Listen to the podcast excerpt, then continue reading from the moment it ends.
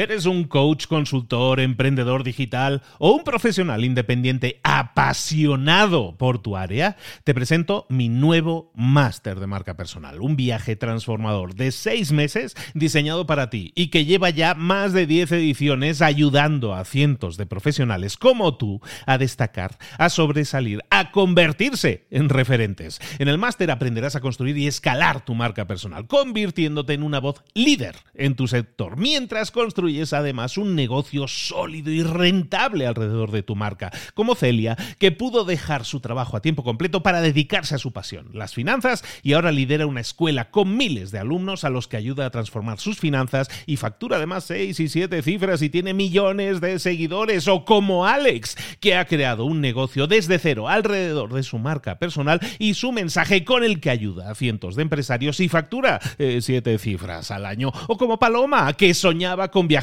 por el mundo y que ahora vive como nómada digital con cientos de miles de seguidores y más de 17.000 alumnos. Gracias al máster, su sueño pasó de ser una idea a una realidad rentable y reconocida. Este es el momento de que tú también dejes tu huella, de influir y de vivir por fin de tu pasión. Visita librosparaemprendedores.net barra marca y descubre muchas más historias de éxito de gente que confió en nuestro método. En junio comenzamos además la nueva generación y añadimos más novedades, más servicios y más soporte que nunca. Únete a la élite de profesionales que ya están cambiando sus vidas. ¿Estás listo? ¿Estás lista para desarrollar tu marca personal y ser nuestra próxima historia de éxito? Pues visita librosparaemprendedores.net barra marca y comencemos. En la sociedad actual se nos pregunta, se nos pide, se nos exige casi actualmente que seamos innovadores, que tengamos ideas diferentes, que tengamos ideas que sean de alguna manera originales. Pero ¿cómo generar esas nuevas ideas? ¿Cómo generar esas buenas ideas? ¿Cómo saber de las ideas que generamos cuáles son las buenas y cuáles no? Y de las ideas que son buenas, o según nosotros creemos que son buenas, cuáles vamos a ejecutar, cuáles vamos a hacer realidad finalmente. Eh, de todo eso es de lo que vamos a y precisamente lo vamos a hacer con un libro que se llama Originales, Originals, en su título original, es todo muy repetitivo. Originales es un libro de Adam Grant en el que nos explica básicamente que no tenemos que ser súper creativos, que no tenemos que ser alguien súper especial, que no tenemos que ser Steve Jobs, vamos, para ser súper diferentes e innovar, sino que la innovación está en manos de todos. Hablemos de innovación, hablemos de generar nuevas ideas, hablemos de ser originales. Hablemos del libro Originales aquí, ahora, en Libros para Emprendedores. Sin más, comenzamos.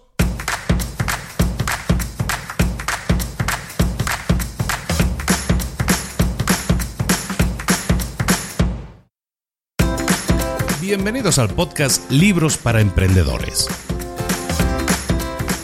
Para alcanzar el éxito en cualquier negocio que quieras emprender, debes formarte, debes estudiar, aprender para emprender. Y para ello, no hay nada mejor que un libro. En el podcast Libros para Emprendedores te ayudamos de tres maneras. Primero, seleccionando los mejores libros del mercado para ayudarte a emprender, a mejorar en tu emprendimiento. Segundo, te ofrecemos gratis un resumen de los puntos más valiosos explicados en cada libro. Y tercero, te damos finalmente pasos a seguir para poner en práctica todas esas lecciones aprendidas y así poder acortar tu camino hacia el éxito ya sea marketing, ventas, liderazgo, emprendimientos, mentalización, eh, vamos a analizar lo mejor de lo mejor, de los mejores libros del mercado y te lo vamos a dar todo bien masticadito y listo para ser aplicado. Soy Luis Ramos, empresario y emprendedor, y voy a acompañarte, si me lo permites, en este camino. Sin más, comenzamos. Muy buenas a todos, bienvenidos una semana más a Libros para Emprendedores. Aquí estamos de nuevo con toda la energía, con todas las pilas y dispuestos a revisar un libro. Un libro que nos ayude, que nos sirva de guía, que nos sirva para darnos ideas. Recuerda que los libros fundamentalmente son semillitas que nosotros plantamos, en este caso que yo te ayudo a, acercar, porque a lo mejor no tienes tiempo para leerlo o necesitas que alguien te indique más o menos de qué va el libro para que tú decidas luego si lo lees o no. Una vez lo decidas, eso es esa semilla que vamos vamos a plantar en ti y, al final lo que necesitas regarla, hacerla crecer, ejecutarlo y hacer realidad todo lo que puedas aprender hoy aquí o en cualquier libro o en cualquier artículo. Al final lo que se trata en la vida es de ejecutar, de, ejecutar no en el sentido negativo de la palabra, sino ejecutar en el sentido de hacer. Tienes una idea, te ha venido una idea nueva a la cabeza, ponla en marcha, haz la realidad, como yo digo siempre, pasa a la acción. E, eso es lo que vamos a hacer hoy, a pasar a la acción de nuevo, revisando un libro muy reciente, es un libro del año 2016 que se llama Originals, escrito por Adam Grant. Mm, es un libro muy conocido, muy famoso, se ha hecho una gran promoción, está en todas las librerías, tiene una portada muy, muy visual, muy bonita, de hecho, y que, y que es muy llamativa. Es el segundo libro de Adam Grant. Adam Grant eh, curioso este hombre. Este señor es un psicólogo de, Estados Unidos es muy joven, ahora tiene 37 años. Em, este libro lo escribió en el año 2016, entonces hace dos años de eso lo escribió con 35 años, pero tiene una historia curiosa. ¿Por qué? Porque es profesor de Wharton. Wharton es una de las, em, de las escuelas de negocios de las Ivy Leagues, de una de las mejores universidades de Estados Unidos, en este caso la de Pensilvania, y eh, lo consiguió, ah, consiguió ser profesor de esa universidad solo con 28 años, lo que le convirtió en el profesor más joven de la historia de esa universidad de esa escuela de negocios. Eh, está eh, especializado en psicología organizacional, psicología de empresas, y escribe, ha escrito, te digo, varios libros, ha escrito tres libros, yo he leído dos, eh, uno se llama Give and Take, supongo que es dar y recibir o dar y tomar, el segundo es este, Originales, Originals, y el tercero se llama Opción B o algo así, o la opción B o algo así, no, no lo he leído yo todavía, pero lo recomiendo mucho, es un buen escritor, es ameno a la hora de escribir, y, y lo que busca de alguna manera es eso, es motivar a la gente a emprender, motivar a la gente a, poner en marcha ideas, emprender ideas incluso dentro de una estructura organizacional, que es a lo que él más se dedica, y realmente es interesante. Los, eh, los libros son densos, tienen sus paginitas, tiene, tiene, tienes para leer un buen rato, pero te lo recomiendo mucho, te lo recomiendo mucho, es un libro, te digo, muy fácil de adquirir, muy fácil de localizar, está en todas las librerías y vais a ver que la portada, como os decía, es muy visual y muy llamativa en ese sentido. Bueno, estamos hablando ya, ya hemos hablado de Adam Grant, que es el autor, 37 años, segundo libro, eh, originales, y de lo que estábamos hablando al principio en la introducción era de tener ideas, ¿no? Tenemos que tener ideas, generar ideas. ¿Por qué? Porque se nos exige que seamos innovadores en un mundo en el que todo el mundo tiene acceso a todo, eh, pues al final lo que hay que hacer es destacar. ¿Y cómo destacar? Innovando, haciendo cosas nuevas que nadie haya hecho antes. Y claro, para eso necesitas generar ideas. Y eso es fundamentalmente lo que vamos a estar viendo hoy aquí. Cómo generar ideas. Se nos pide que seamos originales, que, que, insuflemos originalidad a todo aquello que hacemos. Y claro, eso pues es muy fácil decirlo, pero es más difícil de hacerlo. ¿Por qué es más difícil de hacerlo? Bueno, fundamentalmente porque la primera cualidad que tiene que tener alguien que busquemos que tenga originalidad o que crea algo original es que cuestione, que ponga, que rete el status quo de las cosas, el estado actual de las cosas, que lo rete, que lo ponga a prueba, que haga cosas nuevas, que genere nuevos conceptos que sean novedosos y que sean útiles, claro.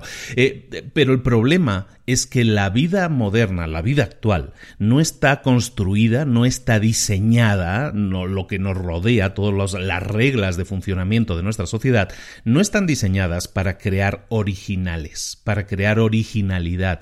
Todo está ah, construido alrededor de lo que llamaríamos la conformidad, ser conformistas, la estructura, las reglas de la escuela, eh, la forma en que tenemos que desarrollar nuestra vida profesional está de alguna manera diseñada en torno a la conformidad. Eso, eh, por una parte, está bien porque es predecible, hace que la gente tenga un camino predecible para seguir, pero claro, evidentemente eso elimina mucha posible originalidad. ¿De acuerdo? ¿Por qué? Porque puede ser supresivo. Eh, estás empujando a la gente a que vaya por un camino de éxito, entre comillas, garantizado. Es decir, si tú quieres tener éxito, tienes que ir a un colegio de determinadas características, tienes que estudiar una carrera de determinadas características, tienes que tener un empleo con una determinadas características y tienes que ir escalando eh, puestos en ese empleo o saltando de empresa en empresa, buscando siempre aumentar alguno de los eh, rasgos que tú necesitas o que identificas con el éxito que probablemente sea el dinero. Eh, evidentemente esto es un camino marcado, es un camino que se nos ha enseñado a todos, todos hemos, nos hemos criado en esa cultura, pero bueno, depende de nosotros conformarnos con eso o decidir que decidir, sabes que nos vamos a salir de ese camino que está marcado y vamos a ser originales. Un poco es eso lo que estamos diciendo, claro, pero la originalidad está en todos, estamos diciendo. No me estás diciendo, Luis, que la originalidad está en todo. Pues sí, está todos tenemos capacidad de ser originales, todos tenemos capacidad de generar algo nuevo y diferente, pero innovar, ser innovadores en eso eh, es algo que, como te digo, está suprimido en la mayoría de nosotros. Nos da miedo salirnos del área marcada, es nuestra área de confort, ¿no? Como estábamos diciendo. Bueno, eh, teniendo esto en cuenta, como, como comentario introductorio, deciros que, que mucha gente tiene necesidad de emprender. A mí, personalmente, ahora lo hablo desde mi experiencia personal, me llegan cada día decenas, cientos de mensajes, juntamos todas las redes, cientos de mensajes de gente que dice, yo estoy, básicamente que me está diciendo, yo me quiero salir de este, de este camino que está marcado, ¿no? Y tienen toda la razón de hacerlo, pero sin embargo, muy poca gente lo hace. ¿Cuál es la razón de que tan poca gente se atreva a, a poner en marcha esa idea o a darse la libertad de decir, voy a soñar con otra cosa diferente a la que tengo?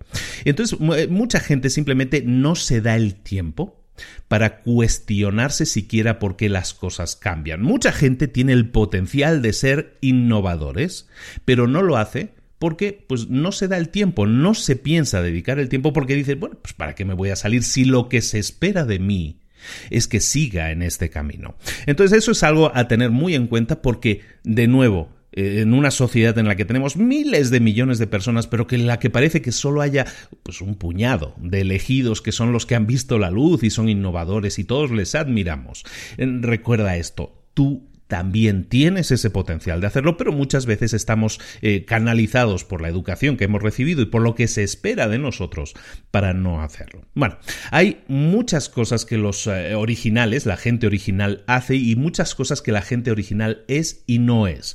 Una de las cosas que, se suele decir de la gente que es original es que los eh, originales son súper arriesgados, es que se arriesgan y hacen cosas imposibles y, y hicieron cosas que nadie se atrevería a hacer, ¿no? Y, es como un mito, es una mitificación de lo que hacen las personas con gran originalidad y no es así. De hecho, de hecho, y en el libro lo comentan de una forma, y a mí me parece muy resaltable, es uno de los puntos que a mí más, eh, más me marcan este libro, es que la gente con extrema originalidad normalmente mantienen un origen o una fuente de estabilidad en sus vidas.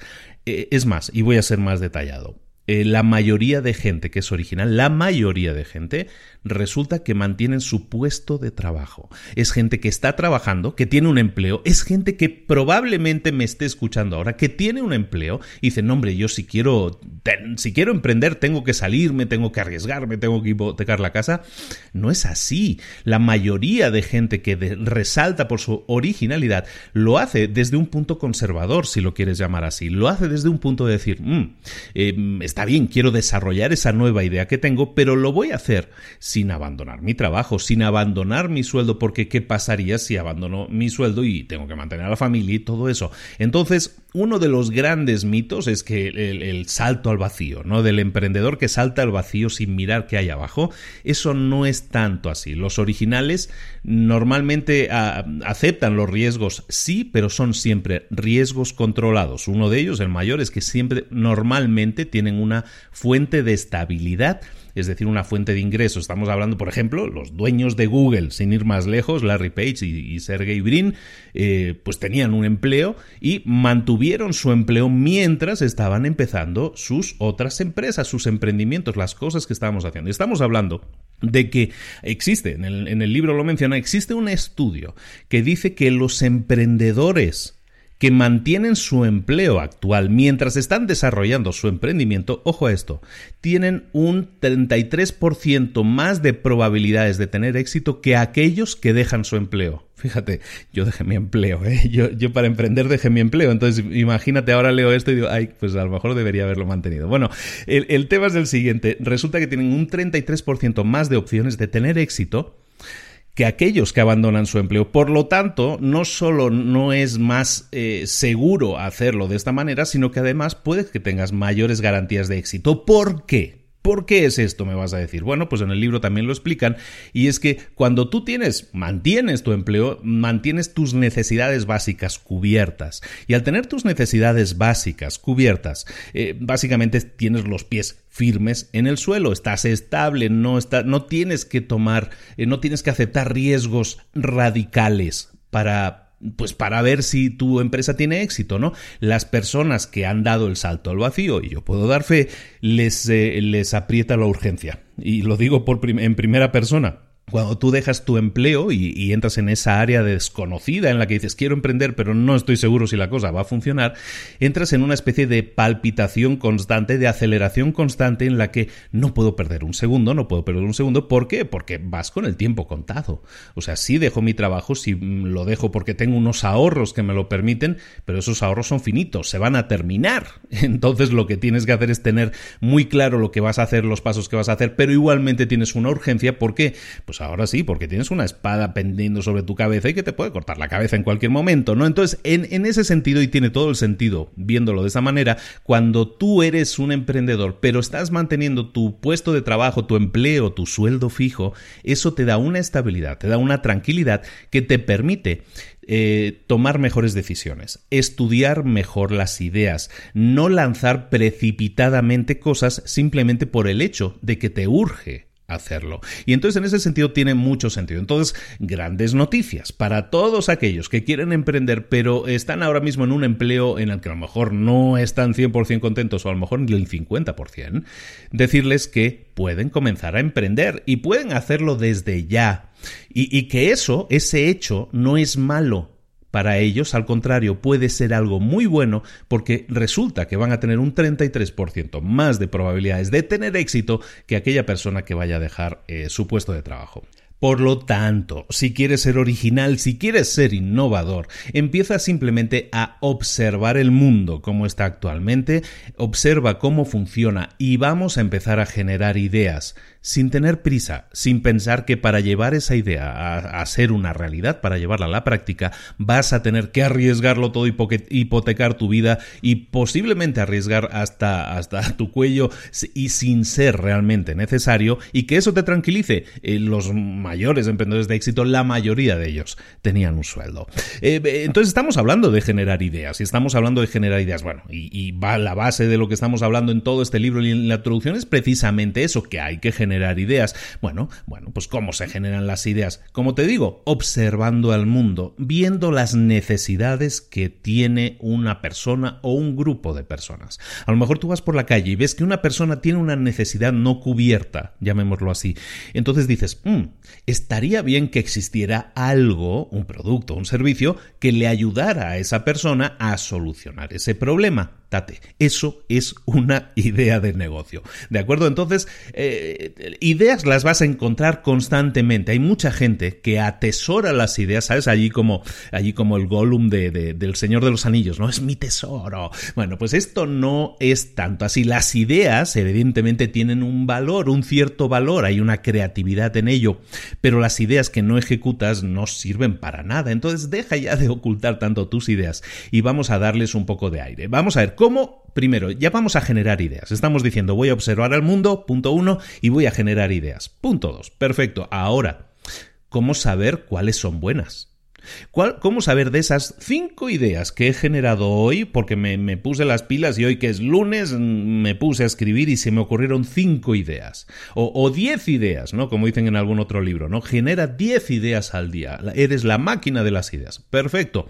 Eh, las has escrito, pero eh, eh, pueden ser buenas, pueden ser malas, pueden ser no realizables, pueden ser no, nunca van a existir. ¿Cómo sabes si una idea es buena o una idea es mala?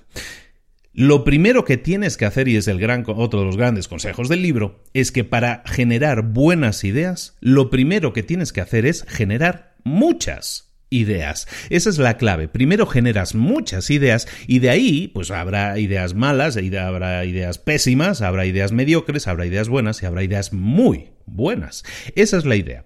Eh, cuando tú te sientes a generar ideas, te vas a dar cuenta de que eh, por mucho que te quieras y por mucho que tu ego te infle, te vas a dar cuenta que muchas de las ideas que generas no son tan buenas. pero alguna de ellas tiene el potencial de convertirse en una joyita. Quiero que tengas y que recuerdes siempre esto. Eh, Mozart o Picasso o Edison, todos ellos tenían eh, eh, Mozart miles de composiciones, Picasso miles de cuadros pintados, Edison miles de patentes registradas.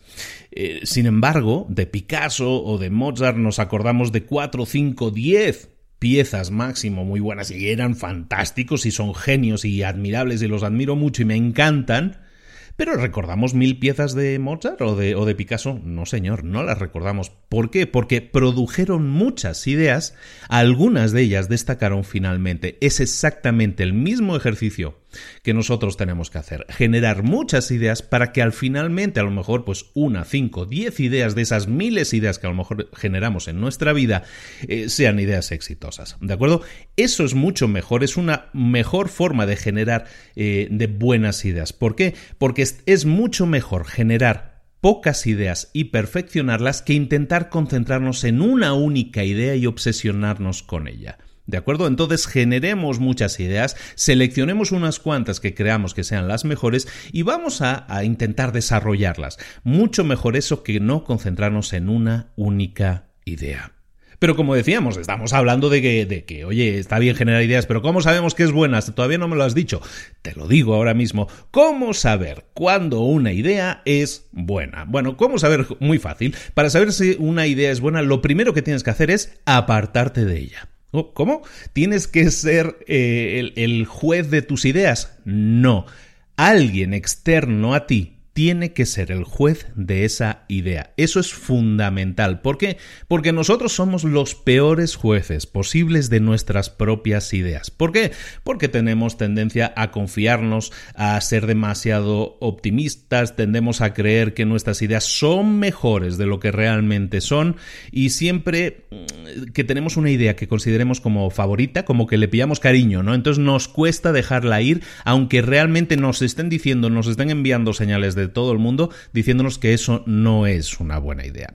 Entonces, siempre que nos presenten evidencia de lo contrario, nos va a costar, pero podemos respetar la opinión de un tercero. Pero si no lo hacemos así, es muy difícil que seamos buenos jueces de nuestras ideas. Es decir, ¿genera ideas tú? Sí, pero ¿eres tú el juez de esas ideas? No, no lo seas porque hay un montón de malas ideas que eres capaz de generar y necesitas una opinión externa de alguien que te ayude a definir si esta es diferente o no, o si esta es una más de esas ideas locas. ¿De acuerdo? Y que no digo que algunas ideas locas no hayan triunfado, pero la idea general aquí es que tenemos un montón de ideas, estamos generando ideas, somos una máquina de ideas, sí, pero vamos a ver cómo podemos validarlas. Para eso busquemos opinión de un tercero, si es posible. ¿De quién va a ser ese tercero? Bueno, lo que tenemos que hacer es eh, juntarnos con alguien en quien confiemos y a quien respetemos alguien que, sepa, eh, si es posible, de ese nicho de mercado, de ese mercado, pero sobre todo alguien en quien confiemos en que nos va a dar una, una respuesta honesta porque lo que no necesitamos es la respuesta de mamá de decir, oye, mamá, mira, he tenido esta idea, hijo mío, eres el mejor, tira para adelante, ¿no? Eh, eso es una contestación de mamá que mamá nunca te va a decir ese tipo de cosas de, oye, pues yo le haría, le subiría, le bajaría. No, no va a, no va a entrar en una crítica de, las, de la idea que has tenido, porque hay un amor y hay un amor incondicional ahí, ¿no? Entonces, busca a una persona que sepas que honestamente te va a dar su mejor opinión, ¿de acuerdo? Esa es una opción. La otra opción es buscar un público objetivo en ese sentido que te pueda decir si esa idea mm, tiene buena pinta o no tiene buena pinta. ¿De acuerdo? ¿Por qué? Porque en los dos casos, esas eh, ese persona o grupos de personas están mejor posicionados que tú para señalar aquellos puntos débiles de tu idea. Esos puntos que tú deberías considerar eh, sin ponerte la defensiva. ¿De acuerdo? Entonces, buscar una persona, en este sentido, que te pueda ayudar, buscaremos una persona experimentada, que tenga experiencia y sobre todo que tenga honestidad para decirte las cosas claras y a la cara. ¿Por qué tiene que ser una persona que respetes en ese campo? Porque esa persona te va a decir cosas que no te van a gustar y entonces lo que vas a hacer es no estar a la defensiva o bueno, se puede debatir, se vale, no, no estoy diciendo que estés eh, callado o callada, pero tienes derecho a, a, escucharlo y a entender que esa persona te está dando desde su experiencia su mejor opinión, ¿de acuerdo? Y también con un grupo, lo que se llama un, un target group o un grupo objetivo de gente, lo que haremos será buscar usuarios objetivo de esa idea que hemos tenido, si es un producto, si es un servicio, ¿para quién es destinado, para quién estaría destinado este producto o servicio que se me ha ocurrido? Pues a lo mejor es para chicas de 15 a 18 años, pues lo mejor que puedes hacer para validar tu idea es hablar con chicas de 15 a 18 años. Ojo, que no sea el concepto focus group que se ha definido desde hace décadas, el focus group que es una es gente que está eh, extraída de su, de su situación actual, es decir, eh, es gente que la, la, meten en una habitación cerrada para que opinen de una cosa. Eso es un focus group. Esa no es la mejor opción porque estás, estás desarraigando a esas personas de su entorno habitual y muy probablemente sus respuestas pueden ser sesgadas o pueden ser diferentes de las que darían en un entorno natural. Por lo tanto, intenta localizar a las personas que puedan ser objetivo de tu producto o servicio dentro de su entorno natural, eh, en su hábitat, como diríamos así, como en un, como un animal, ¿no? Pero exactamente eso, de esa manera sus respuestas van a ser también mucho más naturales y por lo tanto también mucho más creíbles y por lo tanto también te van a ayudar muchísimo más. Ojo con las evaluaciones también. Em, mucha gente, cuando pidas opiniones, mucha gente va a analizar por analogía. Es decir, va a analizar tu producto, tu idea, tu servicio, lo va a analizar desde un punto de vista de esto se parece a aquello o esto es como esto, pero no sé qué, ¿no? Entonces siempre van a comparar tu idea con éxitos anteriores o con fracasos anteriores, ¿no? Si tu nueva idea, si la idea que estás proponiendo es diferente, un poco diferente de, eh, de cosas que han tenido éxito en el pasado, probablemente la idea tenga buena pinta y resulte que sí, probablemente vaya a funcionar. O si tu mm, idea es muy diferente a otras cosas que sí han triunfado en el pasado, pues a lo mejor tu idea tiene pinta de no triunfar. Entonces, cuidado con esa analogía, eh, es decir, comparar tu idea con cosas del pasado que han funcionado o que no ha funcionado para tomarte entonces la, libertad de decir, oye, pero es que la mía es diferente, pero tiene algo que la hace mejor. No tienes que defender, evidentemente, tu idea. Un ejemplo que ponen en el libro, por ejemplo, son los libros de Harry Potter. Harry Potter son libros de literatura juvenil, que se llama literatura juvenil, tenía unos códigos. Y, y, los códigos, uno de ellos, por ejemplo, era la longitud. Eran libros cortos, relativamente cortos, podían ser trilogías y todo así, y podían ser libros relativamente cortos. Y viene eh, Rowling, la JK Rowling, la señora esta, y viene con un libro de 800 páginas, y es el primero, no de, una trilogía, sino de una heptalogía, ¿no? De siete libros. Y, y entonces, claro, lo sé, un montón de editores la rechazaron. ¿Por qué? Porque tu libro es de literatura juvenil, pero si lo comparamos con éxitos del pasado, es totalmente diferente. No es una trilogía, son siete y, no son de 250 páginas, sino que son de 700 páginas. Eso no nos cuadra, eso no va a ser un éxito, por lo tanto, no acepto tu idea. ¿De acuerdo? Entonces tengamos cuidado con eso porque esos son, em, son análisis superficiales eh, que se basan en una serie de rasgos de tu producto, de tu idea que puede que tengan mucha razón, no podemos desdeñar esa opinión, pero eso no tiene que ser una razón definitoria. Puede haber muchos más rasgos de tu producto, de tu idea, que sí la hagan diferente y que sí la hagan única.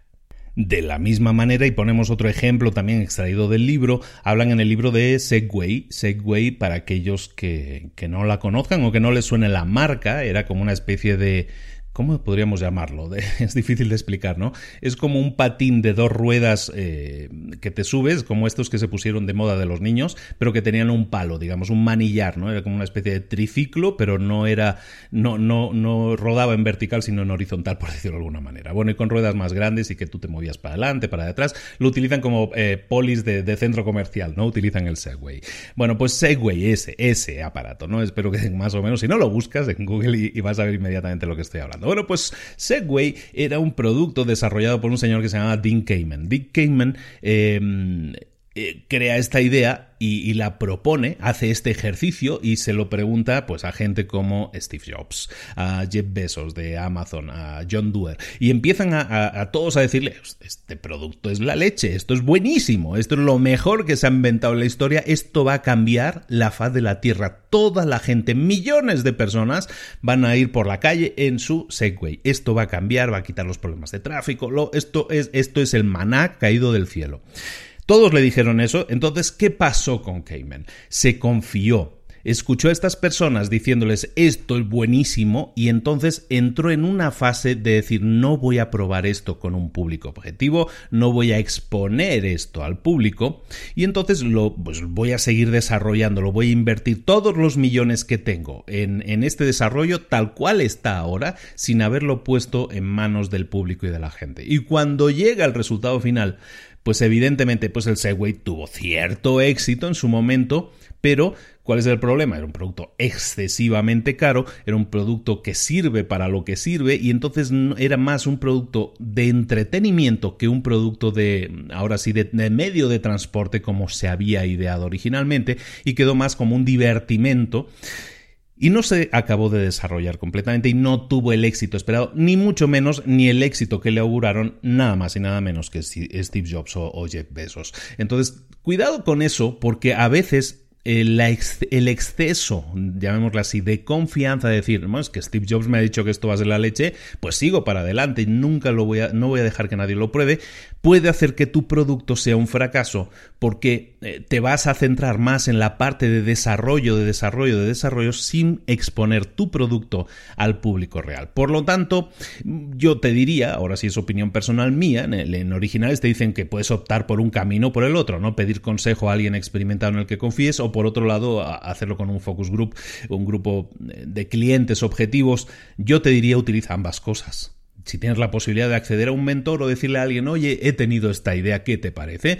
Pues esa persona te puede dar una opinión sincera, basada en su experiencia, pero si además a eso le sumas un, grupo de personas de tu público objetivo para consumir ese producto o servicio o esa idea en general que estés haciendo, eso te puede dar muchas más, eh, muchas más pistas de si estás yendo por el buen camino o no, porque muchas veces, eh, de nuevo, cuando le pides la opinión a un experto, por muy experto que sea, no deja de ser una opinión. Y a ti lo que necesitas ahora mismo es recopilar muchas opiniones para tener una composición, para tener una idea mucho más clara de en dónde estás, dónde te encuentras y si tu idea, como estábamos diciendo, es buena o no.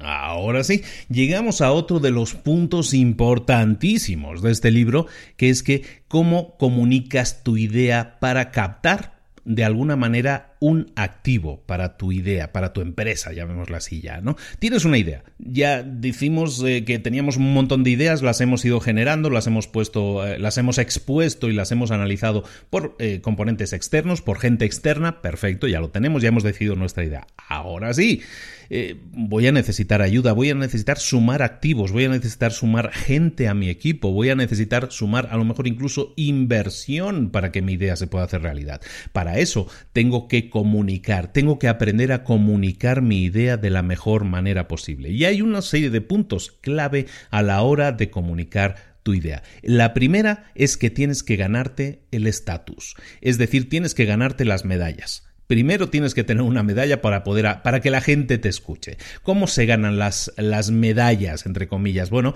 mediante contribuciones que tú puedas haber hecho previamente, a lo mejor eres un escritor, a lo mejor eres un podcaster, a lo mejor eres alguien que ha hecho una contribución previa y eso te genera un estatus.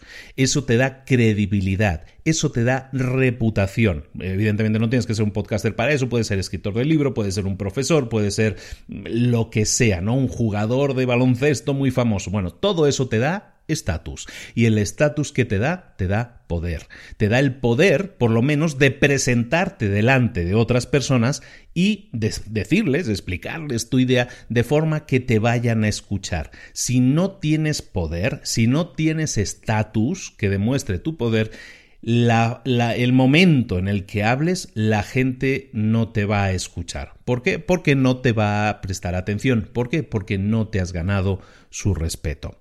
Es, es triste decirlo, pero es así. Es así. Te tienes que ganar el respeto de la gente y teniendo ese respeto y ese estatus es mucho más fácil presentar tus ideas y sobre todo que te escuchen. Eso es lo, eso es lo mejor. Bueno, y lo segundo que tienes que, que, utilizar como estrategia a la hora de presentar tus ideas es si te encuentras con una reacción defensiva, si te encuentras con una reacción escéptica, escéptica es decir, que no te creen, si estás presentando tu idea y la gente que te escucha ves que mm, se remueve en su asiento y no te escuchan, entonces vamos a probar a utilizar lo que en el libro llaman la comunicación sin poder. no tienes el poder, no tienes el estatus, la gente es escéptica, no te cree, están en actitud defensiva, brazos cruzados, ¿no? Así como se pone Donald Trump, ¿no? Así con los brazos cruzados dices, ay, este no me está escuchando, no me quiere escuchar, no quiere cambiar de opinión. Bueno, entonces lo que vamos a hacer es, en vez de presentar nuestra idea desde una actitud positiva, lo vamos a hacer desde una, una actitud de no poder. Esa actitud de poder básicamente es presentar nuestra idea, los mejores puntos de nuestra idea, siempre Em, mostrando las debilidades de la idea, digámoslo así, ¿no? Porque normalmente cuando tú presentas una idea, lo que haces es presumir todo lo bueno de, tu idea, ¿no? Todo lo, que, todo lo que sabes que es bueno lo presumes y todo lo que sabes que es malo lo escondes, ¿no? las fortalezas las muestras mucho, las debilidades no. Eh, en una comunicación sin poder, no poderosa, lo que estaremos haciendo es em, destacarle a la gente que nos escucha las debilidades. Le estaremos diciendo lo que no tenemos resuelto, lo que no nos funciona, lo que todavía no hemos conseguido solucionar. De esa manera, lo que le estamos diciendo a, la audiencia, lo que estamos diciendo a la gente que nos está escuchando, es que nuestra idea pudiera ser que fallara, le estás señalando que no lo sabes todo, y eso hace eh, inmediatamente que, tú te hagas más humano, te humanices y que los que te están escuchando sean más receptivos a tus ideas. ¿Por qué? Porque baja sus defensas. Eh, no se sienten atacados, no se sienten que tú estés intentando imponerles con tu conocimiento, sino que saben que tú les estás diciendo, quiero que esto funcione, evidentemente, claro que, pero sé que hay unos puntos que todavía no hemos resuelto y por eso estoy buscando ayuda. Ese tipo de diálogo hace que la gente baje sus defensas. Inmediatamente sientes que la gente va a decir, se inclina hacia adelante y dice, oye, pues vamos a ver cómo te puedo ayudar, ¿no? Vamos a ver, eso también te hace parecer más inteligente, curiosamente. ¿Por qué? Porque estás eh, poniendo, estás humanizando aquello que sabes, pero también estás humanizando aquello que no sabes. Y te hace sentir mucho más confiable. A la gente, y si estamos hablando de inversión, si tú estás buscando inversores, puede ser que la gente le caiga mucho más en gracia que tú seas honesto que tú seas más confiable porque dicen mi dinero, o sea, me gusta la idea, sé que tiene eh, puntos que se tienen que desarrollar, pero me gusta la idea de que estoy ante alguien que no esconde los problemas. Me gusta la idea que estoy ante alguien que sabe decirme la realidad y es honesto. Hoy en día, y te lo digo como empresario, eh, eso es eso es oro en polvo. Es decir, conseguir a alguien que sea honesto y que te diga la verdad es complicado. Y eso es lo que tú transmites cuando haces ese tipo de comunicación sin poder que llaman en el libro. Y también, pues como te digo, pones a la persona que te está escuchando en una situación de ayudar. Se deja de ser un juez para convertirse en alguien que está ahí para ayudarte, que alguien que potencialmente podría ayudarte. Y además te sirve, pues ahora sí, para, mm, para clasificar incluso tus debilidades, ¿no? O sea, esta idea tiene tres debilidades, esta, esta y esta, pues te sirve para clasificarlas. Y de esa manera, el simple hecho de tener clasificadas tus debilidades, siempre lo hemos dicho, es parte del enfoque tú al tener claras tus debilidades puedes atacar la debilidad 1, luego la 2, luego la 3 y resulta que ya hemos solucionado todas las cosas, bendito problema. ¿De acuerdo? Entonces esta comunicación es, eh, puede ser muy efectiva cuando te encuentres en esas situaciones en las que las personas mm, no te escuchan con todo el cariño, con toda la atención o están demasiado defensivas. Después, importante también en este capítulo comentan, y me parece interesante destacarlo, Dice que tienes que hablar siempre, eh, él habla del el, tótem, ¿no? El palo este del tótem, el tótem es eh, como esta estatua de un tronco de madera que tenían los, los indios de, como alabanza para los dioses. Bueno, pues este tótem, digamos, este palo, él te dice, tú tienes que siempre buscar hablar con las personas que están más arriba del tótem y más abajo del tótem. Es decir, en una estructura de una empresa en la que tú vayas a presentar tu idea, por ejemplo, que busques siempre a la persona de máximo poder de decisión, en la que esté más arriba, en las capas más superiores, y en las personas que estén en las capas más inferiores. ¿Por qué? Bueno, pues el razonamiento de esto es porque cuando tú estás en diferentes niveles dentro de, la, dentro de esta microsociedad, que puede ser una empresa, eh, la, receptividad, la, la apertura a recibir ideas cambia. ¿Por qué es importante hablar con los que están arriba y con los que están abajo? Porque los que están arriba, en esa, en esa pirámide, digamos, eh, tienen una posición tan alta en esa pirámide que, que pueden aceptar el riesgo, pueden apoyar nuevas ideas. ¿Por qué? Porque ya han llegado, ya están arriba, ya escalaron la montaña.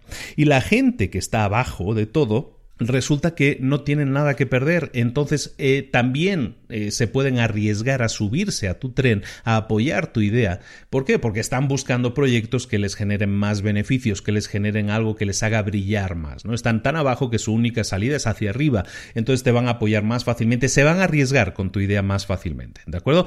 ¿Y por qué no los del medio? Entonces, los managers o las personas que estén en posiciones intermedias en una empresa, eh, básicamente están, en, están a medio camino, eh, literalmente están a medio camino. Han, a lo mejor han empezado en, lo más abajo del, de la pirámide o del tótem, como dicen en el libro, han empezado en la parte más baja de la pirámide y han ido escalando puestos en esa empresa, pero saben que tienen que continuar escalando puestos y saben que lo que han hecho hasta ahora les ha servido. Por lo tanto, es más difícil que acepten cualquier tipo de riesgo porque saben ahora, ya han comprobado, que el camino que han eh, seguido hasta este momento les ha llevado hasta donde está. Por lo tanto, ¿para qué cambiar? Entonces la gente suele ser más conservadora cuando son eh, managers o gestores que estén en puestos intermedios. Por lo tanto, eh, buscamos siempre a gente que está en la parte más alta o la más baja de la pirámide o del tótem en este caso. ¿De acuerdo? Eh, otra cosa importante también en el tema de la comunicación, que no te importe comunicarte con gente que es desagradable. Eh, y esto es algo que normalmente es complicado de, aceptar, pero la gente que es desagradable contigo, es decir, que, que, a veces te incomoda trabajar con ellos porque te ponen a prueba constantemente, porque te están criticando constantemente, porque están criticando las ideas constantemente, eh, lo que hacen es aportar un enfoque diferente a tu idea, a tu forma de trabajar. Y eso no es malo en sí mismo. Es malo cuando se convierte en algo personal.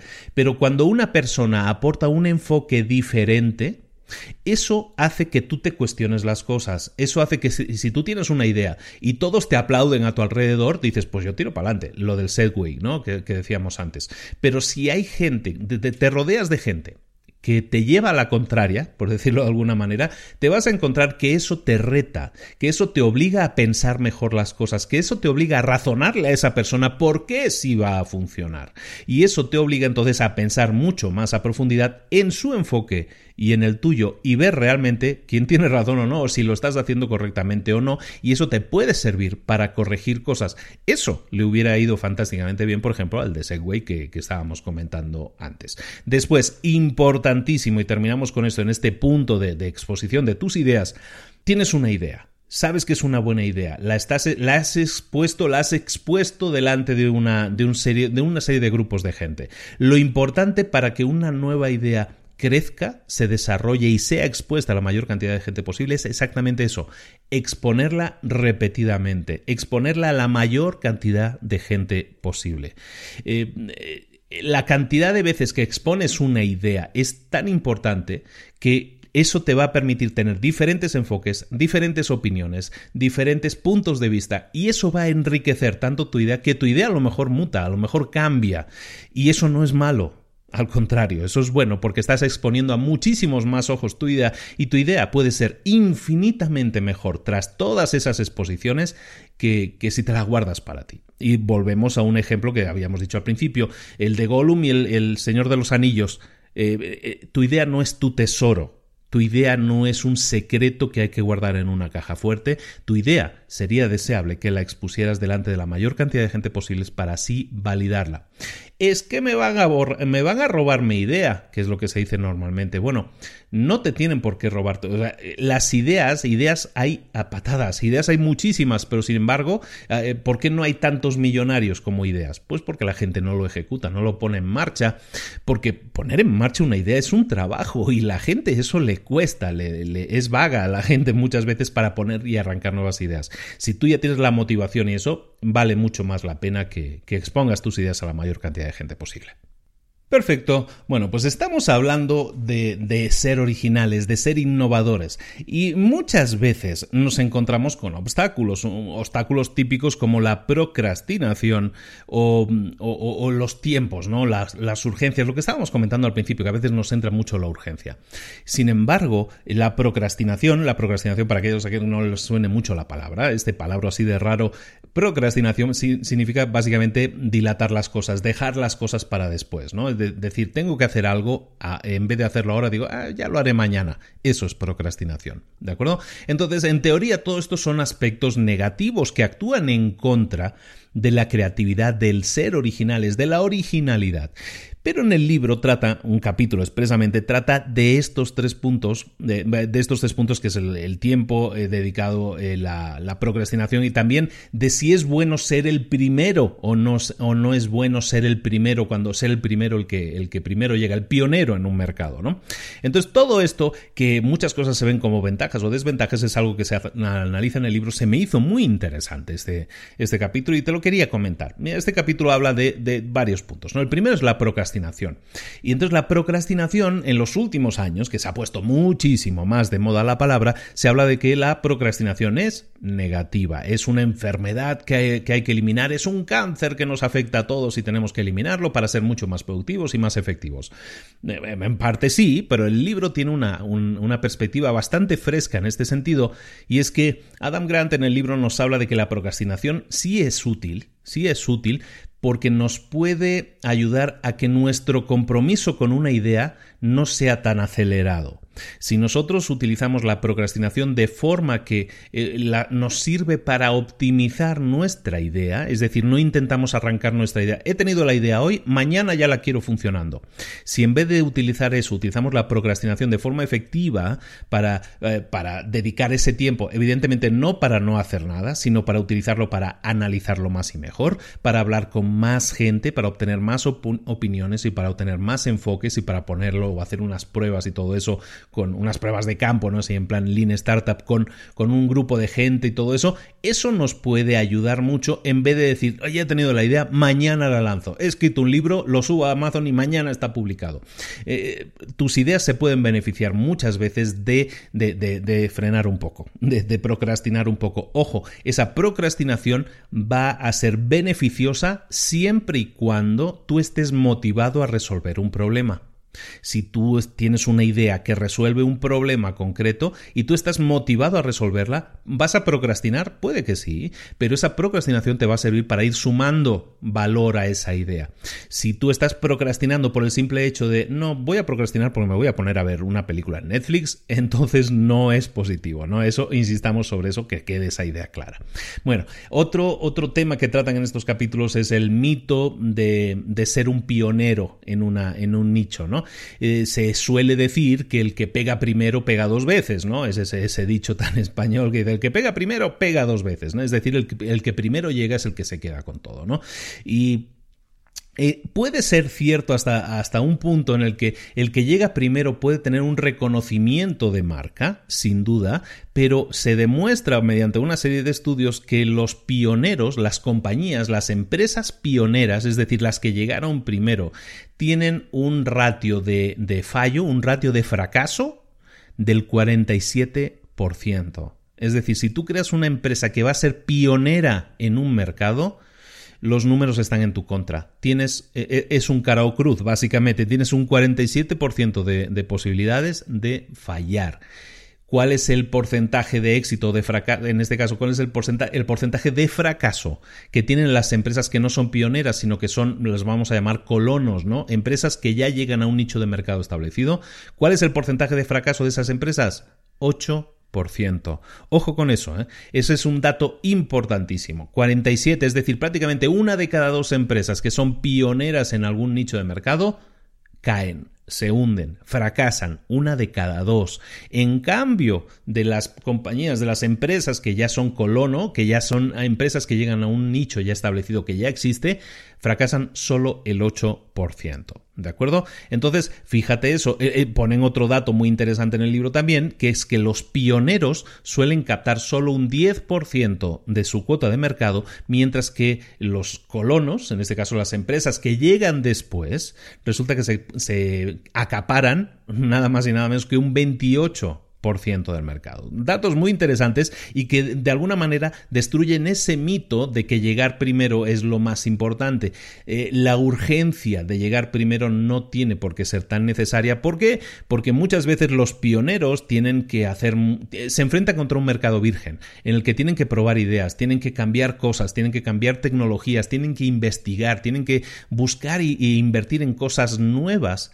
Están explorando lo desconocido, están creando el mapa a medida. Entonces, evidentemente, si tú ya navegas con un mapa, es mucho más fácil que si tú navegas sin mapa, es mucho más lento, mucho más trabajoso hacerlo sin un mapa que hacerlo con un mapa. Por lo tanto, para ser pionero, eh, tienes que tener claro que te vas a enfrentar a, cosas complejas, a cosas complicadas, que, que, vas a tener que luchar contra un mercado que no conoce, contra una necesidad que a lo mejor no ha sido identificada, contra un montón de cosas, que eso no te enfrentas si eres alguien que, que pretende ser un colono, es decir, alguien que viene a, a en un mercado que ya existe. Eh, el, siguiente punto que yo quería comentarte es el, de, eh, el, del tiempo, el del tiempo la edad. Vamos a verlo como el tema de la edad. Es un tema interesante que yo no había visto tratado en ningún libro y se me hace em, se me hace bueno que lo hablemos aquí.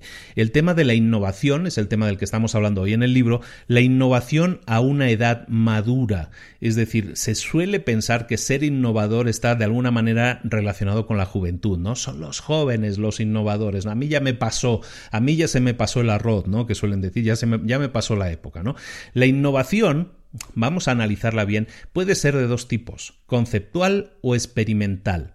¿Qué es la conceptual? La conceptual es la de los conceptos, la de las ideas, ¿no? Y sí, efectivamente, parece ser que el estereotipo de que un joven matemático, un joven físico, un joven profesor universitario es capaz de crear una idea innovadora, crear una idea, una idea, un concepto, eso parece ser cierto. Es decir, la gente que tiene una edad joven sí parece ser conceptualmente más innovadora. ¿Por qué?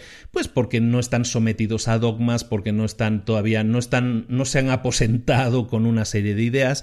En ese sentido, la edad puede ser una maldición que, tengas, porque una persona a medida que ganas experiencia, ganas nuevas perspectivas, pero también se codifica mucho más tu forma de pensar, ¿no? Entonces, los innovadores conceptuales sí normalmente tienden a ser jóvenes. Eso es correcto.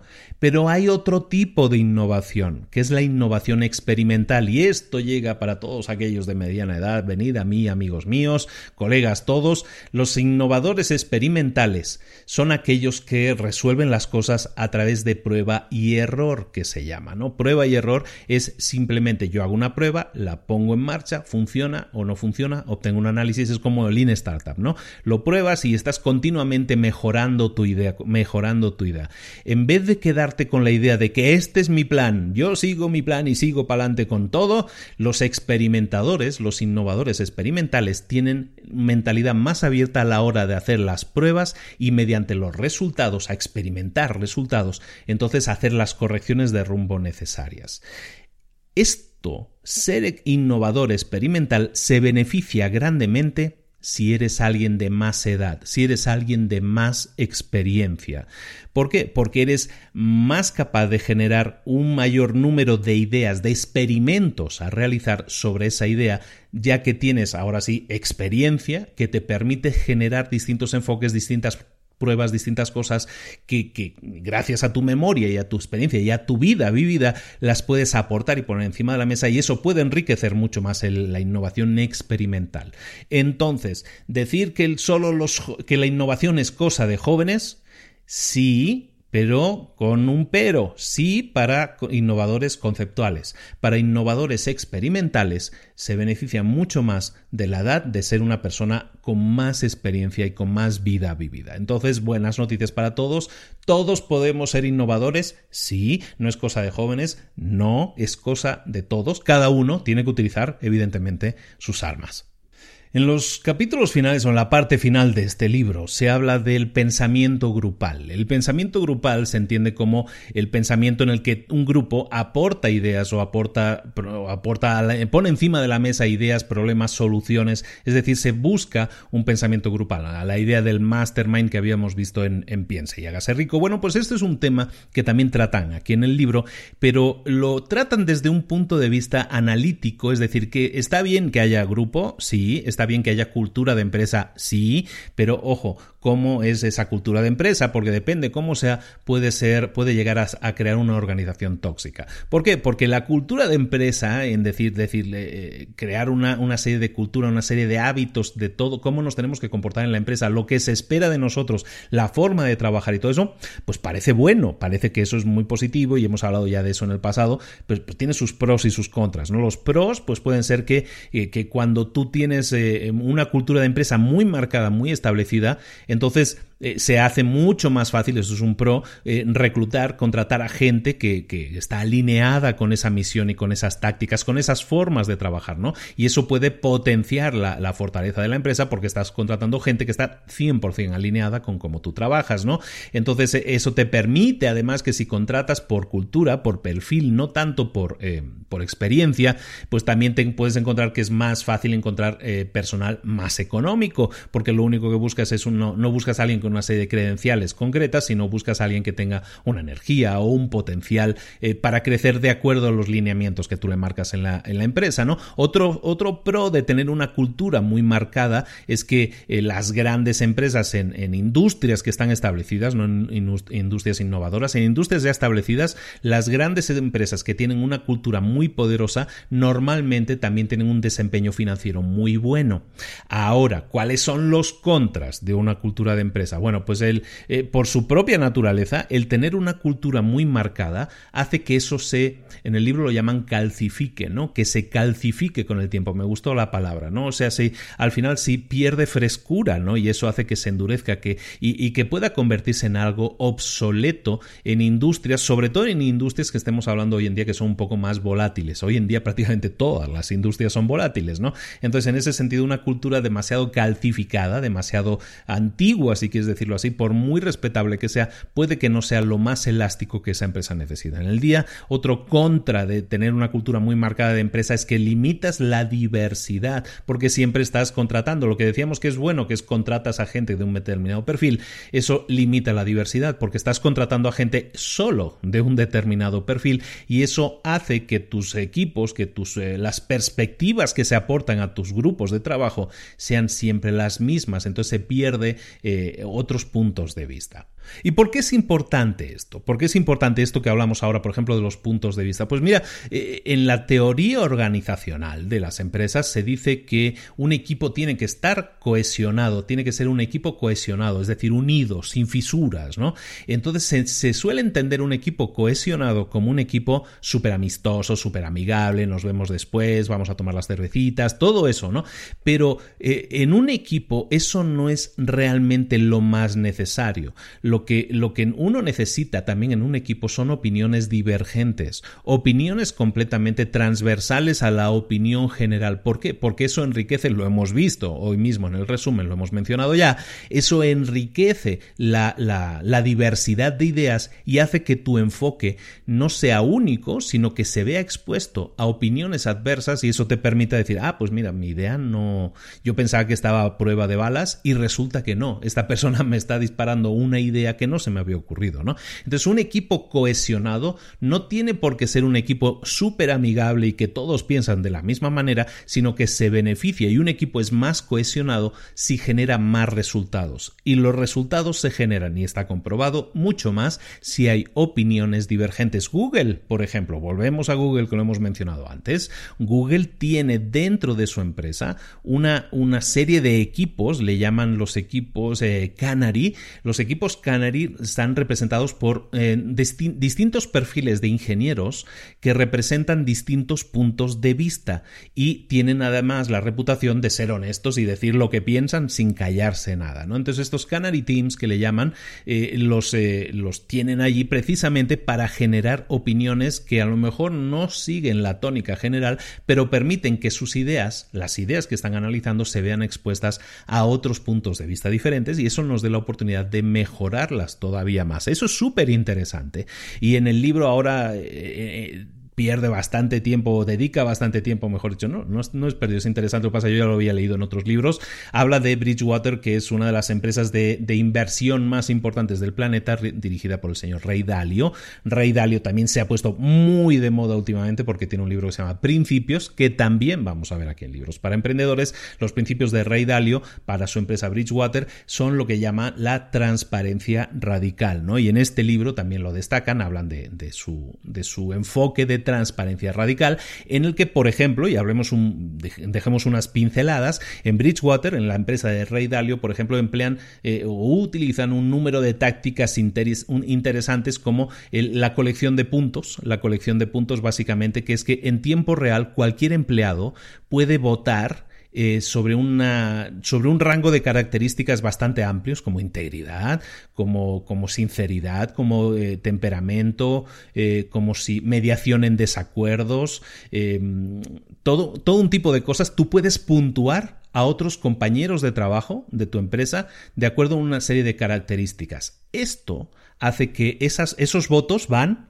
a una, una especie de scorecard, de, de, carta de puntos, de como si fueran los jugadores de béisbol o jugadores de lo que sea, de los goles que han marcado, goles a favor y todo eso. Bueno, pues lo mismo, pero con puntos, ¿no? Y eso crea un perfil, pero que está generado por tus propios colegas, por tus propios trabajadores. Y eso evidentemente puede ayudar a otra persona en la empresa a saber si en una toma de decisiones esa persona tiene las características adecuadas para opinar o para aportar en ese caso, ¿no? Es interesante eso. Y luego también la toma de decisiones, que estábamos hablando de, por ejemplo, Ray Dalio en Bridgewater, es también es muy interesante. La toma de decisiones no es democrática, no es un hombre, un voto. En esta empresa, para una decisión determinada siempre hay personas cuyo voto vale más ¿Por qué? Por su experiencia, por su credibilidad, porque eh, han trabajado más en determinado proyecto. En definitiva, tienen una experiencia que les hace eh, ser unas personas más dignas de ser escuchadas. Por lo tanto, no es una persona un voto, no es democracia, sino que es una persona puede tener mm, su voto mucho más valor dependiendo de la experiencia, de lo que pueda aportar, sobre todo en esa toma de decisiones concreta.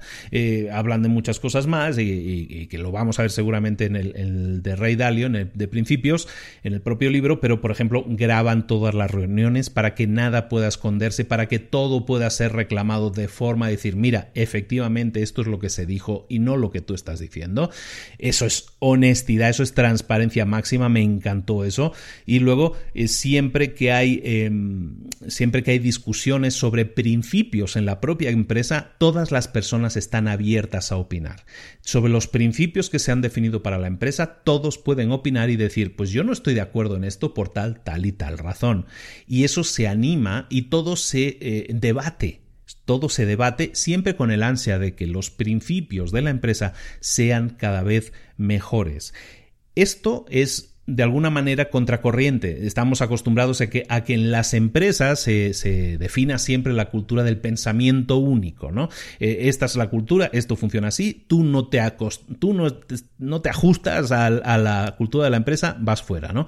Y aquí, en cambio, la cultura es mucho más elástica, son mucho más transparentes y eso hace que la cultura pueda estar evolucionando con el tiempo, pero evolucione de acuerdo a los miembros de la propia empresa, del propio equipo. Se me hace muy interesante, entonces lo quería, quería destacar también. El, último capítulo del libro que vamos a tocar es, eh, es que muchas veces, sobre todo en el tema de, que tú estás generando ideas, estás creando empresas, estás emprendiendo, eh, muchas veces te vas a encontrar con problemas que son personales, que tienen que ver con la ansiedad, con la, con la apatía, con la ambivalencia, con, el, con, la, con la furia, ¿no? con la ira en algunos casos. ¿no?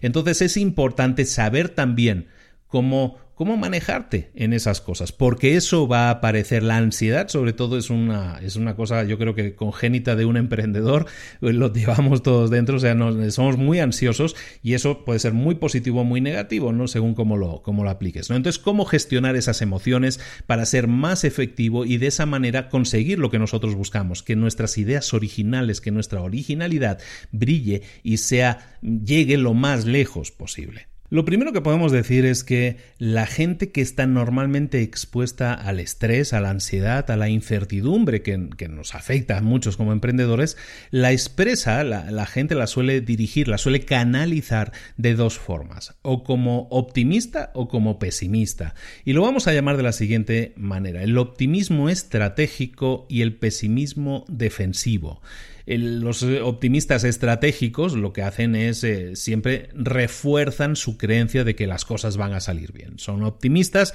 estratégicos. Y los pesimistas defensivos son aquellos que predicen que lo peor va a suceder y, aparte lo describen con detalle.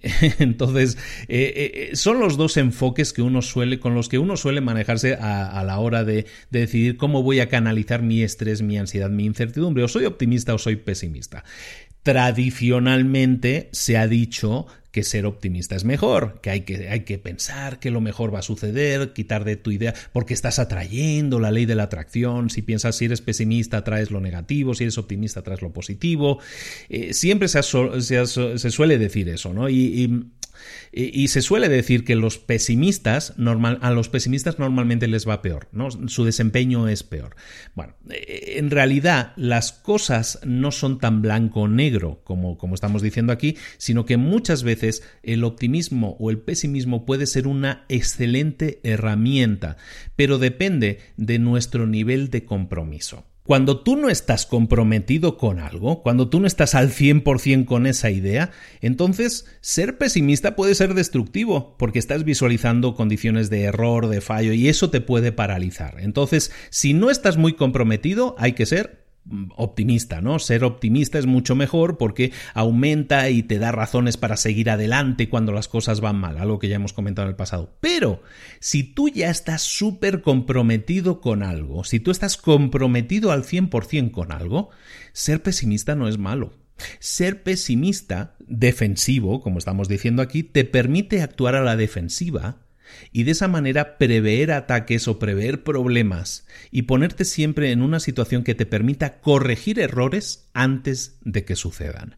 Entonces, canalicemos, ya sea para el optimismo y para el pesimismo, una nuestra actitud, pero tengamos en cuenta que ni una cosa es buena ni la otra es mala, todo depende, o sea, las dos pueden ser buenas y positivas para tu idea siempre y cuando el, el nivel de compromiso sea el adecuado. ¿De acuerdo? Nivel de compromiso más o menos, es decir, no tengo un nivel de compromiso muy alto todavía, seamos optimistas. Mejor, si nuestro compromiso ya es muy grande, entonces seamos pesimistas defensivos y eso nos va a ir mucho mejor. También hablan en el libro, lo, marco aquí como detalle, es un tema que me encanta de, de psicología, que es el uso de las palabras, ¿no? Y hablan de la ansiedad, hablan de la ansiedad y de la excitación. Me encanta eso porque dice, la ansiedad y la excitación provocan las mismas respuestas en el sistema nervioso simpático. Es decir, elevan nuestro, nuestro palpitar, nos dan, eh, nos hacen que respiremos más rápido, todo eso. Entonces, la ansiedad y la excitación, en realidad, físicamente son lo mismo, genera el mismo tipo de resultados. Por lo tanto, en el libro dicen, cuando tú te sientas ansioso, normalmente vas a decir, es que me siento nervioso, estoy nervioso, ¿no? Bueno, pues entonces eso, esa, esa palabra, esa, ese framing, ese, ese encuadrar tu, tu nerviosismo, tu ansiedad como estoy nervioso, hace que tu desempeño sea peor. En vez de eso, como decimos que la ansiedad y la excitación en realidad generan los mismos resultados, cuando tú te sientas de esa manera, te sientas ahí con, con estrés, en vez de decir estoy nervioso, Di estoy excitado. Simplemente ese, y excitado, a ver, a ver qué estamos pensando, ¿eh? Excitado eh, lo, que hace es reforzar la idea de, eh, de que todo puede, de que es una energía positiva, de que tienes una gasolina, de que tienes un fuego dentro, vamos a llamarlo así, ¿de acuerdo? Si tú dices estoy nervioso, lo que estás reforzando es la idea de que tienes miedo y eso te puede hacer apretar el freno. En cambio, decir me siento excitado por todo esto que está sucediendo, me sirve para probablemente decirme a mí mismo, tengo un fuego dentro, tengo una gasolina dentro, voy a apretar el acelerador, ¿de acuerdo? Entonces, simplemente el, el, único hecho de cambiar la forma en que hablas de ti mismo, que es algo que hemos mencionado ya muchas veces y es algo que me encanta, es un tema muy profundo que hay que investigar, el PNL y todo esto habla muchísimo de eso, pero esto, este reframing que, que le llaman en inglés en PNL, que es el reencuadrar esa idea que, que podría ser negativa, como decir, mm, me siento nervioso, reencuadrarla como me siento excitado, me siento energizado, me siento energético, eso es algo que en realidad físicamente tú lo vas a sentir de la misma manera, pero mentalmente puede darte muchas pilas para seguir adelante. Eh, vamos a terminar con un último punto que quería, que quería comentaros. Este, este, este, este punto es interesante. en realidad es un capítulo intermedio del libro, pero os lo muevo al final porque de alguna manera para mí rompe el libro, no, no estoy de acuerdo un poco con la estructura del libro y este capítulo yo lo hubiera puesto al final y es lo que estoy haciendo, ponerlo aquí en el resumen al final. Y es que en este capítulo perdido por ahí por en medio, lo que vamos a hablar o lo que vamos a revisar muy por encima, muy por encima, eh, porque creo que no se adecua al resto de contenido, pero es muy interesante también, es el tema de cómo podemos potenciar la originalidad, el que los hijos que tenemos sean originales, es decir, potenciar la originalidad en nuestros pequeños.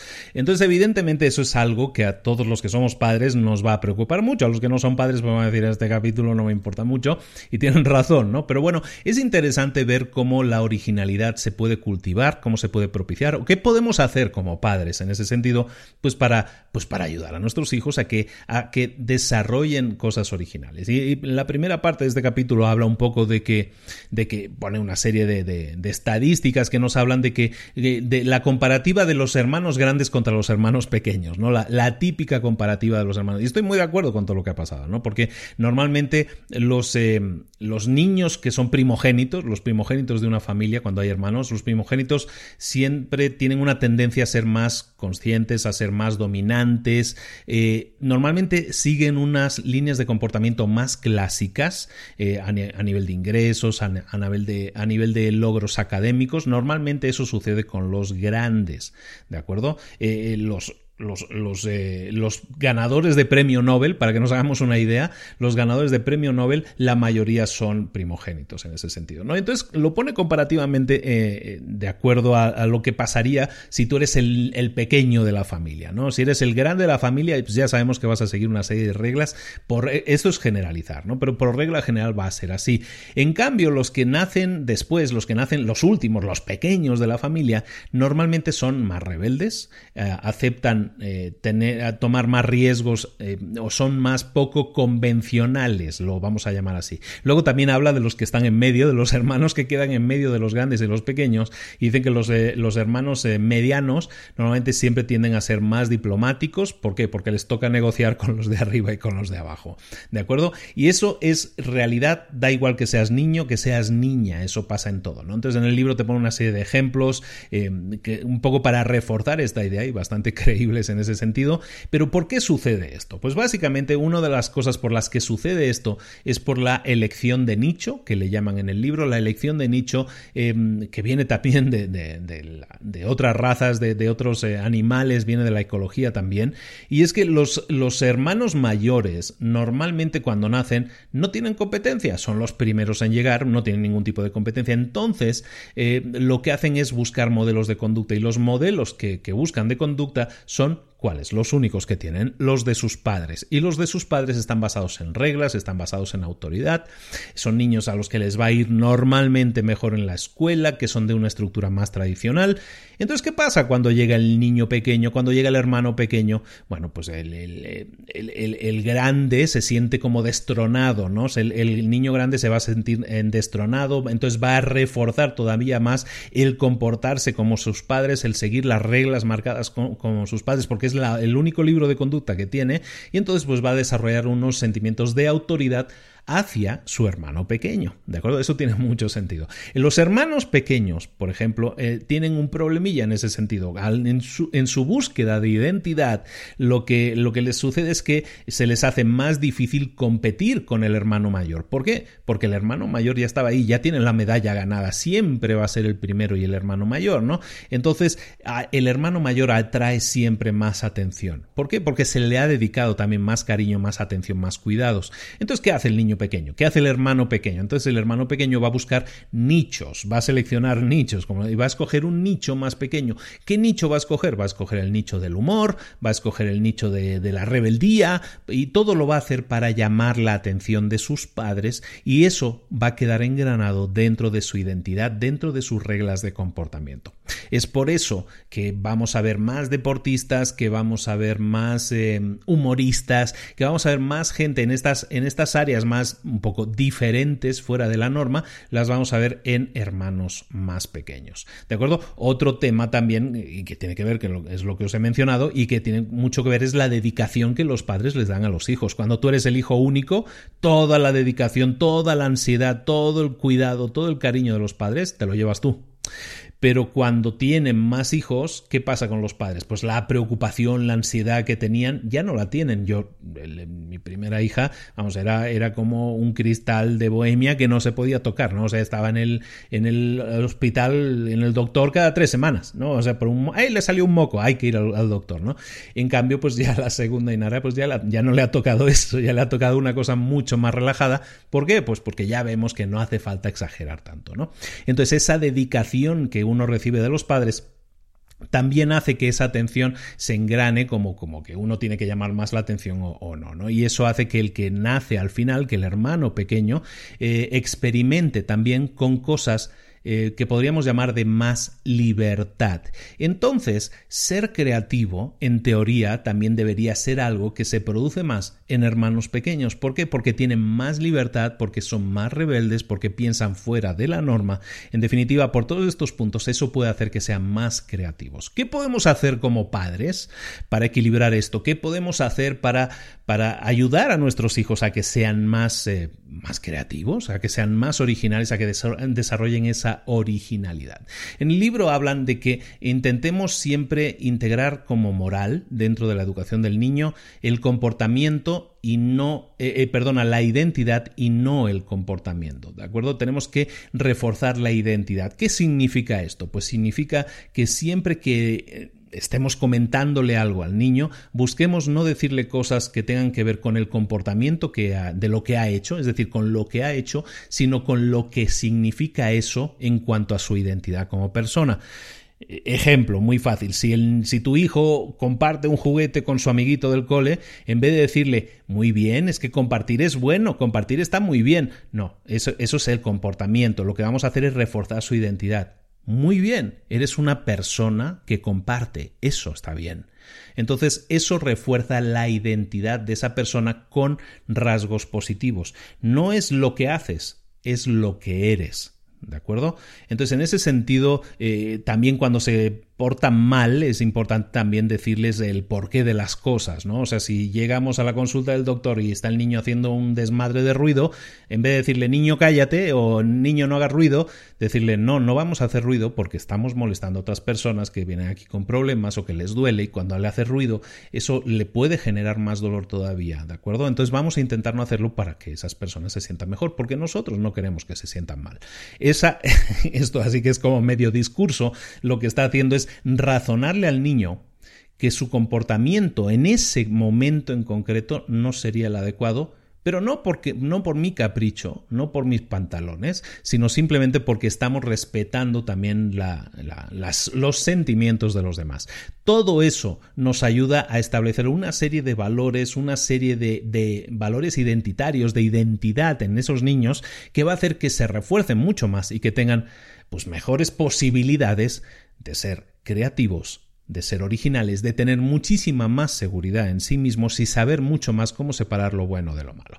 Este es el capítulo que te digo, quedaba por ahí en medio del libro eh, eh, y yo creo que se beneficia si lo ponemos al final eh, para de alguna manera mantener la secuencia que hemos seguido en este sentido. En todo caso es lo como yo opino y así lo he hecho. Espero que te haya sentado bien el tocar este tema que seguramente no te esperabas en este libro y, más al final. Vamos, si no vamos mal, si no estoy yo mal, antes de que acabe el año, vamos ya por fin a hacer una, una secuencia de uno o dos libros que tienen que ver con educación eh, para potenciar el emprendimiento en nuestros hijos y creo que va a ser muy interesante el, el, emprendimiento, el manejo del dinero, creo que va a ser muy interesante también para eso, entonces aprovecho para avisarlo, yo creo que va a ser en el mes de diciembre cuando lo hagamos, como que aplica mucho más y como espero que también te sirva como herramienta porque muchas personas me lo están pidiendo también. Excelente. Bueno, pues eh, un poco esto es el libro ya. Ya hemos terminado el libro, el resumen de originales. El libro de 2016 de Adam Grant. Es un buen libro, es un libro un poco largo, también te lo digo, pero tiene muchos ejemplos muy interesantes. Al final de lo que se trata es de animarte a generar ideas, muchas ideas, a validar tus ideas, a seguir adelante, a animarte a dar pasos y a compartir tu idea tu originalidad con el mundo. Necesitamos muchos más como tú. Necesitamos muchos más originales como tú en el mundo. Espero que te unas al movimiento y seas uno más de los originales, de las personas que están activamente generando ideas para hacer de este planeta un planeta mejor. Muchísimas gracias por la atención, un saludo muy grande. Luis Ramos, como siempre, ya sabes, me puedes localizar en librosparaemprendedores.net. No lo recomiendo mucho, no, no, no, lo, no lo digo mucho, sí lo recomiendo mucho, pero no, no lo digo habitualmente. Pero si entras en librosparaemprendedores.net y te das de alta en nuestra lista de correo, vas a recibir decenas y decenas y decenas de correos con información útil, con tips de negocios, con ideas para que puedas poner en práctica inmediatamente. Es gratis, ¿eh? lo digo por si alguien no se piensa, es que me cobra.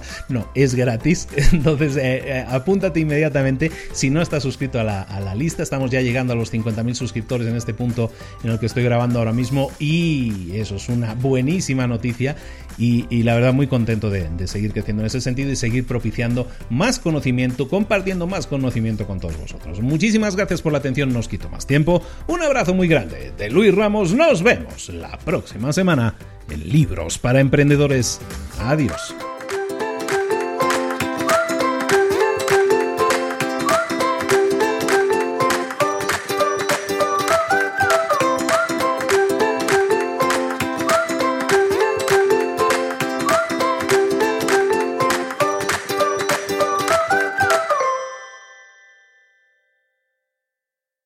¿Eres un coach, consultor, emprendedor digital o un profesional independiente apasionado por tu área? Te presento mi nuevo máster de marca personal, un viaje transformador de seis meses diseñado para ti y que lleva ya más de 10 ediciones ayudando a cientos de profesionales como tú a destacar, a sobresalir, a convertirse en referentes. En el máster aprenderás a construir y escalar tu marca personal, convirtiéndote en una voz líder en tu sector, mientras construyes es además un negocio sólido y rentable alrededor de tu marca, como Celia, que pudo dejar su trabajo a tiempo completo para dedicarse a su pasión, las finanzas, y ahora lidera una escuela con miles de alumnos a los que ayuda a transformar sus finanzas y factura además seis y siete cifras y tiene millones de seguidores, o como Alex, que ha creado un negocio desde cero alrededor de su marca personal y su mensaje con el que ayuda a cientos de empresarios y factura eh, siete cifras al año, o como Paloma, que soñaba con viajar viajar por el mundo y que ahora vive como nómada digital